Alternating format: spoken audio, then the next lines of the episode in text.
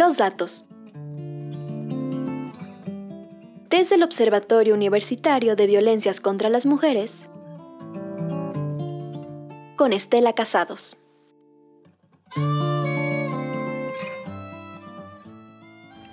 Hola, ¿qué tal? Soy Estela Casados González del Observatorio Universitario de Violencias contra las Mujeres. Como profesora de una universidad pública, este semestre de regreso a aulas me situó en medio de varias circunstancias del todo novedosas, al menos para mí. Reconectar en lo presencial con la gente que orbita en las instalaciones de la Universidad Veracruzana no ha sido del todo fácil. El temor a los contagios nos condujo con miedo a los salones de clases. Paradójicamente, hubo quienes nos alegramos de abandonar el Zoom y esos cuadritos negros desde donde no sabíamos si nos estaban escuchando o si había dudas que no se deseaban expresar. Abandonar la compu, descansar los ojos, regresar a las instalaciones de la universidad. Otra vez, hacernos la ilusión de que hay una división entre el trabajo y el hogar. A las pocas semanas me percaté que eso de los contagios era, entre comillas, lo de menos. Una de las secuelas de la pandemia fue que perdimos la capacidad para interactuar, mirarnos en los derechos del otro, de la otra, del otro. Nos engolosinamos en la exigencia del respeto al derecho propio, pero sin empatía. ¿O será que es una situación que veníamos arrastrando desde antes?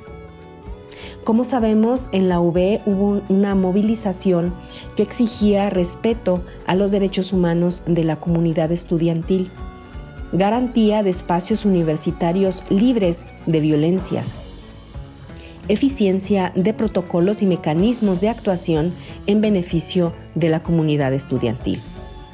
Octubre fue el mes que permitió observar y sentir la efervescencia de un movimiento estudiantil que se había mantenido intermitente gracias al uso de plataformas de comunicación que permitían grabar, reproducir y exhibir los digamos, entre comillas, exabruptos didácticos de docentes. La presencialidad permitió tomar instalaciones, colgar carteles, poner tendederos de denuncia y reventar las calles. Sin duda, todo ello habla de un empuje fantástico de las generaciones que vienen por delante. Fuera de esa efervescencia, en el día a día la dinámica escolar se actualiza en formas que caen en franca contradicción.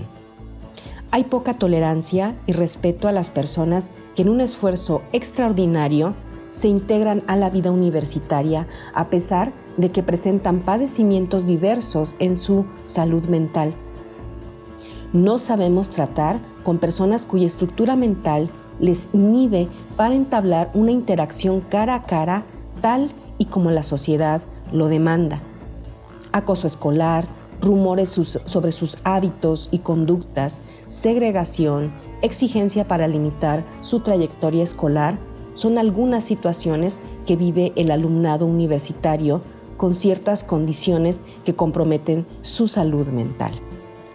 Cabe señalar que esta no es una actitud generalizada, pero los casos que he tenido la oportunidad de conocer se presentan con mucha crueldad y cero empatía.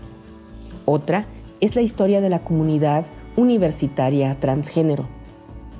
En el transcurso de este semestre me confiaron que si bien la población V les respeta y hay un ambiente de apertura, también se les mira con suspicacia, desconfianza y en algunos casos son blanco de insulto, burla y discriminación. De transfobia, pues. Las prácticas discriminatorias son de alto impacto y violencia, pese a que hay protocolos y estatutos que lo prohíben. La exigencia y la empatía deben ser un binomio presente tanto en los actos de protesta como en las aulas.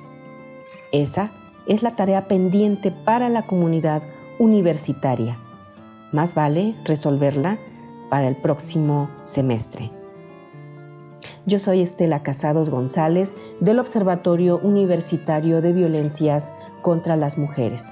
Como siempre agradezco profundamente a Radio Universidad y a Púrpura por este espacio que me permite compartir algunos datos y reflexiones que desarrollamos dentro de nuestro observatorio. Nos escuchamos hasta el próximo jueves. Muchísimas gracias, Brisa Gómez.